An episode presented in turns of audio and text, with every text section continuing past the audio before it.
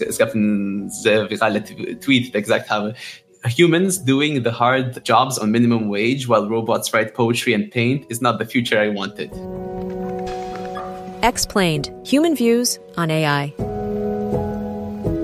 Der KI-Podcast der Telekom. Hallo an alle zu einer neuen Ausgabe unseres Podcasts über künstliche Intelligenz, Explained. Human Views on AI. Wir sind der KI-Podcast der Telekom und halten euch auf dem Laufenden über das, was wichtig ist in der Welt von KI. Draußen und bei uns bei der Telekom. Bei der rasant gestiegenen Nutzung von KI-basierten Diensten fällt immer mehr Menschen auf, dass in den zugrunde liegenden und ergo auch den ausgegebenen Daten offensichtlich viele menschliche Vorurteile stecken. Das Thema ist nicht neu. AI Bias, wie es auf Englisch heißt. Darauf zurückzuführende Probleme in KI-Systemen sind seit vielen Jahren bekannt und es wird darüber berichtet. Dabei geht es um Diskriminierung, Klischees, Stereotypen.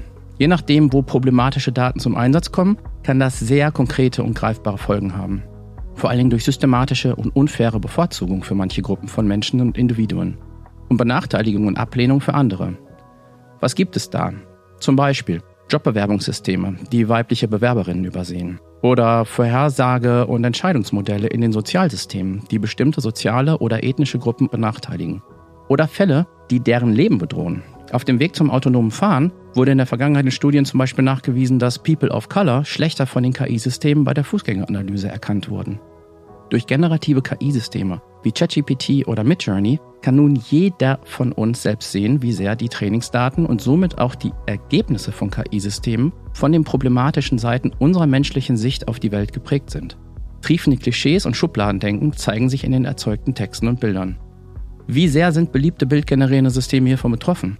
Und sind die auftretenden Vorurteile und Probleme ein Produkt der Daten, der Bilder, der Beschreibungen, mit denen diese Systeme gefüttert wurden? Oder spiegeln sie die Art von Kunst wider, die wir Menschen schaffen, konsumieren und reproduzieren? Darüber sprechen wir gleich, direkt nach den Updates. Mein Name ist André Kramer. Redaktionsschluss für diesen Podcast ist Donnerstag, der 19. Oktober 2023.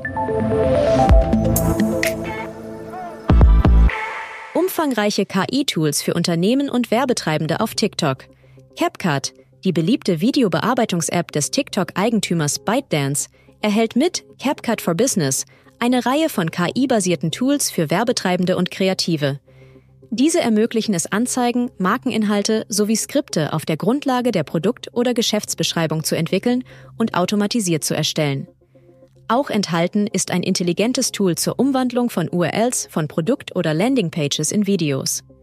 KI-generierte Moderierende können dafür genutzt werden, die Produkte eines Unternehmens in Demos und Erklärvideos vorzustellen. Außerdem gibt es eine virtuelle Anprobefunktion, bei der KI-Modelle eingesetzt werden. So haben Konsumierende die Möglichkeit, Produkte virtuell anzuprobieren und Fotos zu machen. Kreativer und augenzwinkernder Ansatz gegen KI-Content Scraper. Die meisten generativen KI-Modelle wurden mit Milliarden von Bildern trainiert, ohne die Eigentümer um Erlaubnis zu fragen. Illustrierende, Fotografinnen und andere bildende Kunstschaffende stellt das vor eine Herausforderung.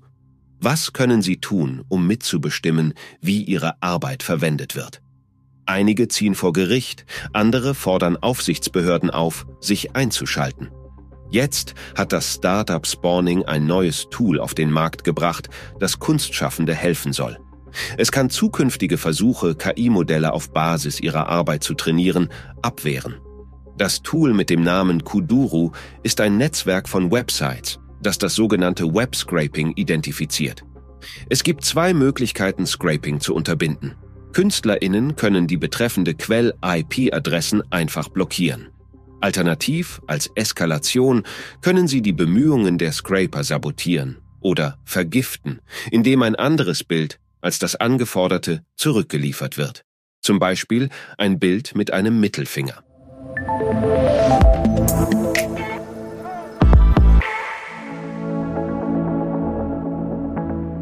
Heute blicken wir in einen Bereich der KI, dem wir Menschen uns entschlossen stellen müssen. Denn hier werden wir mit unterbewussten, aber auch bewussten Vorurteilen konfrontiert.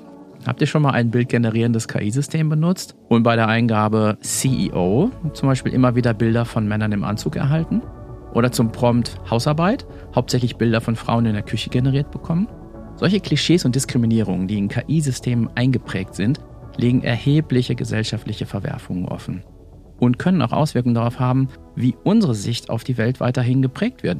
Allerdings bietet solch von generativen KI-Systemen erzeugter Biased, also vorurteilsbeladener Output, auch eine Chance, die wir nutzen sollten. Nämlich durch die gewonnene Transparenz und durch ein geändertes Bewusstsein unser Verhalten und damit auch zukünftige Daten, die wir in die Welt setzen, fairer und vorurteilsfreier werden zu lassen. Und somit letztendlich unser Leben, unsere Welt zum Besseren zu beeinflussen.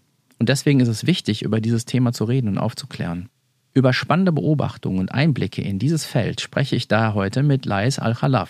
Er ist Informatikstudent an der TU Berlin, halb Weißrusse, halb Syrer und er arbeitet als Forschungsassistent im Bereich 5G FE bei der Fraunhofer Gesellschaft. Wir haben uns kennengelernt durch die Arbeit an einem Kooperationsprojekt zwischen der Deutschen Telekom und der Universität der Künste Berlin. Weak Signals, New Narratives in Art and Technology. Was es damit auf sich hat, dazu mehr in den Tipps am Ende dieser Episode. Aber jetzt erstmal ganz herzliches Willkommen an dich, Leis. Hallo, André. Du hast dich intensiv mit dem Thema vorurteilsbeladene Daten beschäftigt, mit Dataset Bias. Und zwar im Kontext bildgenerierende KI. Erzähl doch mal, was hast du da genau gemacht und wieso hast du dich mit dem Thema überhaupt beschäftigt? In 2023 habe ich ein Projekt mit der UDK gemacht, Robotics of Machine. UDK ist die Universität der Kunst in Berlin. Und da habe ich mit KI-generierten Bildern mich beschäftigt.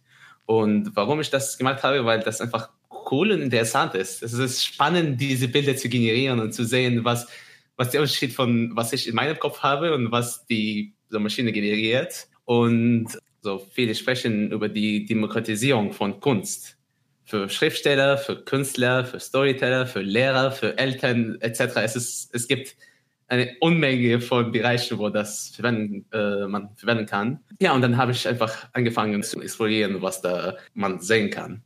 Ja, und äh, am Ende des Projekts habe ich äh, alles, was ich gefunden habe, in einem so Buch gesammelt, der heißt äh, The Critical Art Book. Und da gibt es so eine chronologische Sammlung von was ich wo ich angefangen habe und wohin ich gelandet habe. Und man kann sehen, wie das sich entwickelt hat.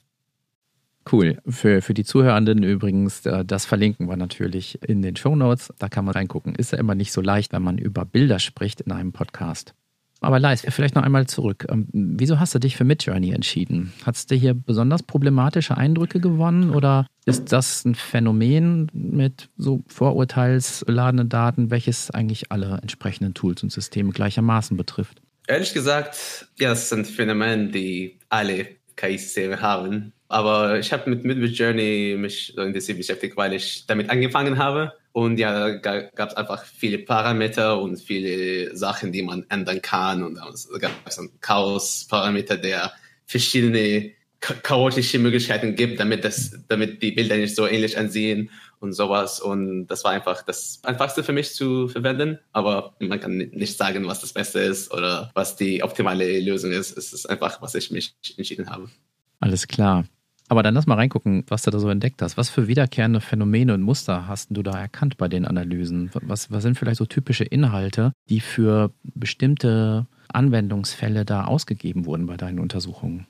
Also ich habe angefangen mit einfache Prompts wie Europa oder Afrika oder Asien und sowas. Und für Europa hat man so Altstädte oder die Europäische Union Flagge war immer da oder so diese bisschen fantastische Bilder von so einer europäischen Landschaft, von Dörfern oder von ja, Altstädten. Mittelaltermäßig, würde ich mhm. sagen.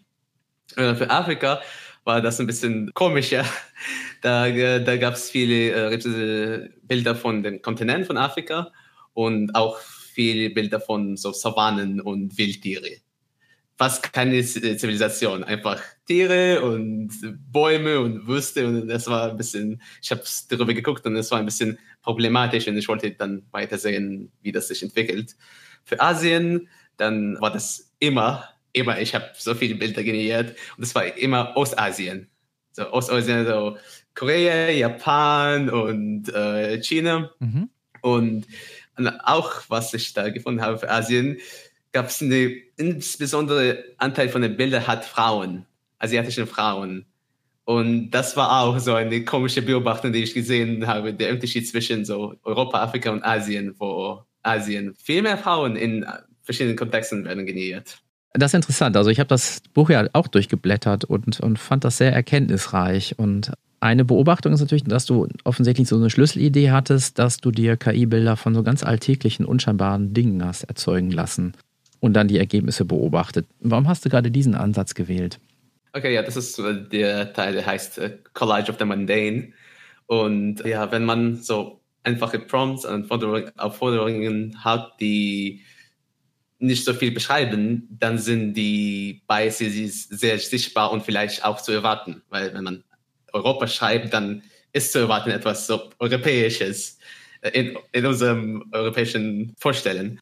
Aber wenn, wenn ich das mit dem Collage of the Mundanes, ist uh, so ein subtilen, sozusagen subtilen Tanz mit der Maschine, was ich gemacht habe.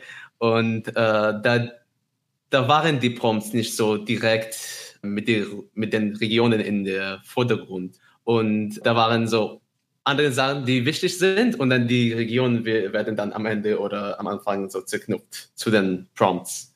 Und ich wollte sehen einfach, welche unterliegende Biases da sind und nicht explizite Biases. Hast du ein paar Beispiele dafür? Was war da besonders spannend? Ja, ja ich habe ich hab, ich hab, äh, mehrere Beispiele. Also ich habe angefangen mit European person standing in front of their house. Eine europäische Person steht vor ihrem Haus. Und da gab es ein modernes Haus und auch ein kleines Tangent. Da waren auch nur Männer. Natürlich, nur, nur Männer haben Häuser. Das ist, das ist, das ist klar in dem KI-System. Und ja, und ein modernes Haus mit Straßen und so, was man vorstellen kann. Und wenn ich geschrieben habe, African person standing in front of their house, da gab es auch Männer, aber die äh, stehen vor Hütten in der Wüste. Ja, okay. Und das ist sehr problematisch. Und sie sehen so arm aus. Es ist ein bisschen traurig zu sehen. Es ist einfach so stark stereotypisiert, dass man kann das einfach nicht ignorieren. Wenn ich das gemacht habe und ich, ich, ich habe die Ergebnisse gesehen, habe ich einfach wow gesagt, weil das einfach so schrecklich ist um dieses Vorstellen zu haben in, in dem System, dass Armut und Hütte und Wüste ist mit Afrika verbunden und dann moderne Häuser und so wohlhabendes Leben ist mit Europa verbunden. Ja, und dann äh, weiter habe ich mit Asien auch versuch, versucht zu explorieren und dann da gab es ein bisschen bessere Beispiele, aber auch ein bisschen stereotypisiert. Indien und Südamerika waren auch problematisch. Für Indien, das war auch ähnlich wie in Afrika. Und dann für Südamerika waren die Hälfte der, der Bilder hatten Sombreros auf dem Kopf. Die Männer hatten Sombreros auf dem Kopf. Und ja, und diese so Shantytown so Looks, die wir als Europäer in unserer Vorstellung haben, waren auch in diesen Bildern. Jetzt habe ich im Buch gelesen, dass du dann auch solche Spielarten verwendet hast, Sachen ins Negative, Prompts ins Negative zu drehen. Und dann äh, sind da auch ganz spannende Sachen rausgekommen. Kannst du darüber ein bisschen mehr sagen? Ja, das war so die Gender Biases. Und ich habe da für Professoren und für Doktors und für CEOs und sowas und für Athletes und die alle waren Männer. Und ich habe dann für Activists in den Prompt gemacht. Und dann da gab es Frauen und People of Color. Da werden Frauen und People of Color generiert. Und, äh, und Aktivisten können äh, von dem System so als sowas Negatives gesehen werden. Und dann ich habe College Graduate in den Prompt gegeben und da gab es nur weiße Männer mehrmals. Ich habe mehrere, das Buch hat ein paar hundert Bilder, aber ich habe mehr als tausend Bilder generiert. Und da gab es immer weiße Männer. Aber wenn ich a student who dropped out of university als Prompt gegeben habe. Da gab es Frauen und People of Color. Und ich habe es auch mehrmals generiert und dann, wenn man negative Prompts zerknüpft mit den positiven Prompts, wenn man positive Prompts hat, äh, ist es auch ein weiße Männer-Problem, dass äh, nur weiße Männer werden generiert für Touristen und sowas. Aber wenn man was Negatives zerknüpft, dann werden mehr Frauen, Männer auch, aber mehr Frauen und People of Color generiert. Und das ist ja die Assoziation, dass etwas so unsuccessful oder etwas Schlimmes, a bad parent, sind mehr Frauen als Männer. Es ist sehr problematisch. Oh, in der Tat. Das, also das finde ich sehr bemerkenswert und, glaube ich, sehr wichtige Erkenntnisse, die du da zusammengetragen hast. Und teils natürlich wirklich bedrückend, was dabei rausgekommen ist. Was würdest du insgesamt für Schlüsse aus deiner Arbeit als Ganzes ziehen? Ja, also äh, welche, welche Schlüsse hatte ich? Es gab mehrere und eine davon war, dass, das ist die Frage, die ich nicht antworten kann, ist das, was wir als, Mensch, als Menschen, als Künstler machen, generieren, zeichnen und malen sowas und das einfach eine Repräsentation von was wir erzeugen oder ist das einfach ein Dataset, der einfach zu viele problematische Biases hat? Und dann müssen wir entscheiden, wie wir damit umgehen müssen und was wir damit machen können und wie wir die Biases so in die andere Richtung drücken können, in eine Richtung so ziehen können. Und das Problem auch mit diesen Systemen ist, dass die sind selbstverstärkend. Wenn es gibt, jetzt gibt es so viel KI-generierte Bilder und wenn diese Bilder verwertet werden, um die, die Maschine zu trainieren, wenn wir generierte Daten, die schon Biases haben, in diese Systeme implementieren und dann werden Bilder mit Biases generieren andere Bilder von Biases und das wird mehr und mehr verstärkt und das ist auch ein großes Problem, das wir beobachten und beherrschen müssen, weil das einfach unsere Wahrnehmung in der Welt ist sehr beeinflussbar. Und wenn wir mehr und mehr von diesem Content haben, Genetic Content haben und wir, wenn wir mehr und mehr Biases da haben, dann werden wir als Menschen auch mehr und mehr Biases haben und das ist ein Problem ganz offensichtlich ein Teufelskreis, ähm, aus dem wir ausbrechen ja. sollten. Ich finde super, dass mit so einer Art von Arbeit, wie sie gemacht hast, unser Bewusstsein geschärft werden kann, sodass wir als Gesellschaft alle dieses Bewusstsein haben können und auch aktiv etwas dagegen unternehmen können. Was wünschst du dir für die Zukunft, wenn du dir die Ergebnisse anschaust? Ehrlich gesagt, die Kommerzialisierung von Kunst, ich denke, ist ein Problem. KI-Kunst ist schön zu sehen. Aber wenn man damit sich viel, viel, beschäftigt, dann sieht man, dass das seellos ist. Es gibt keine Seele drin. Es, es gab einen sehr viralen Tweet, der gesagt habe, Humans doing the hard jobs on minimum wage while robots write poetry and paint is not the future I wanted. Und das ist echt so. Wenn wir in, in so einer Welt leben, dann, ja, dann müssen wir unsere einfach entscheiden, was für uns wichtig ist. Allerdings. Und vielleicht ist es einfach so, dass wir im Zusammenspiel als Menschen mit der KI was Schönes und Sinnvolles herausbekommen und nicht die Kunstgenerierung vollständig an die KI outsourcen. Dann fehlt ja. nämlich der menschliche Aspekt dabei.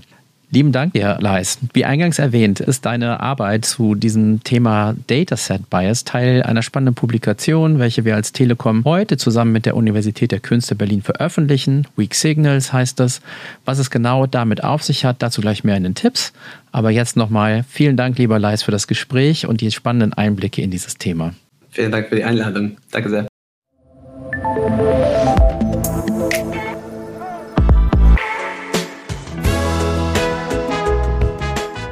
Auf dem Laufenden bleiben zu spannenden und wichtigen Zukunftstrends. Das ist gar nicht so einfach. Bei mir stapeln sich viele Bücher dazu. Physische wie virtuelle. Dafür gibt es sogar einen treffenden japanischen Begriff, Tsundoku. Dieser umschreibt, dass man Lektüre erwirbt, welche sich dann aber zu Hause stapelt, ohne gelesen zu werden. Na, wer kennt's nicht? Hier gibt's eine Abhilfe. Weak Signals, New Narratives in Art and Technology ist ein heute erscheinendes Taschenbuch, welches in Kooperation zwischen der Universität der Künste Berlin und der Deutschen Telekom entstanden ist. Weak Signals damit sind schwache Signale, subtile Veränderungen und Entwicklungen in unserer Gesellschaft gemeint, die sich zu wichtigen Trends und Herausforderungen entwickeln können. Mit dabei viele Signale im Feld der KI. Sowie das gerade gehörte Thema Dataset Bias von Lais Al-Khalaf. Das Besondere an diesem Taschenbuch ist, dass es sich nicht um eine übliche, nüchterne Zusammenfassung handelt, die dann letztendlich doch niemand durchliest und die vielleicht schnell auf dem Sundoku-Stapel verstaubt, sondern es ist ein recht progressives und stilvolles Taschenbuch mit kurzen Glossarartikeln und vielen visuellen Impulsen. Schaut in die Show Notes für mehr Informationen. Und das war es mit dieser Folge Explained, Human Views on AI, dem KI-Podcast der Telekom. Wenn ihr Anregungen oder Themenempfehlungen habt, dann schreibt uns gerne per E-Mail an podcasts.telekom.de. Wir hören uns dann nächste Woche wieder. Vielen Dank fürs Zuhören und bis bald.